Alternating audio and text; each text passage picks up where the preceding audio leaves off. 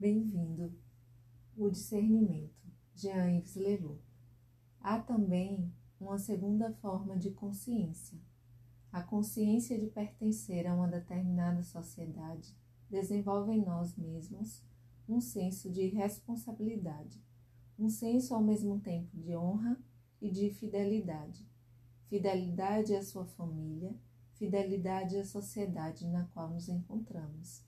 Há, pois, uma forma de consciência que não é motivada pelo medo da punição ou pelo desejo de recompensa, é motivada pelo senso da responsabilidade e da fidelidade.